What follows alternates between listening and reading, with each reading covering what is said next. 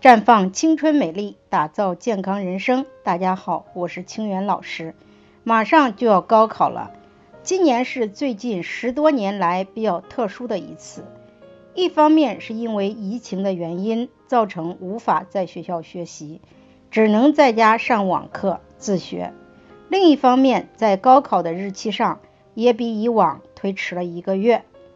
在这个人生的重要时刻，有些高考学子和家长不太适应，也特别紧张。马女士家女儿今年参加高考，眼看高考时间马上就要到了，她算算孩子的月经。好像就在那几天。可怕的是，孩子以往来月经的时候，前两天有痛经的情况，担心影响孩子高考状态，于是听节目过来咨询，想了解一下有没有让孩子月经推迟的方法。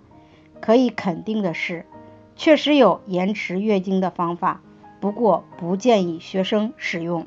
子宫内膜的生长完全依赖于激素。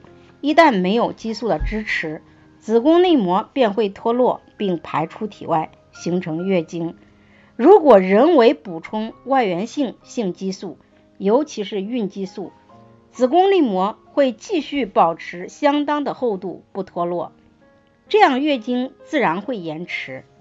正常月经是女性健康的标志，而服药人为的制止本来应该按时到来的月经。这对于正处于发育的少女来说，就必然干扰和破坏这种协调性和稳定性。推迟月经一般使用雌激素、孕激素，是通过打乱机体的内分泌规律来达到目的的。停药后，月经虽然恢复，但在身体尚未发育成熟时，经常这样做就会引起内分泌失调，造成月经障碍。因此，不到万不得已，不建议使用这种方法。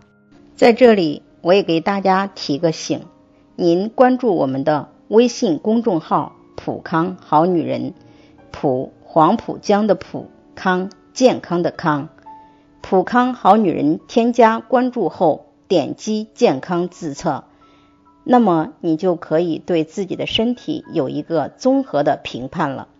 健康老师会针对您的情况做一个系统的分析，然后给您指导建议。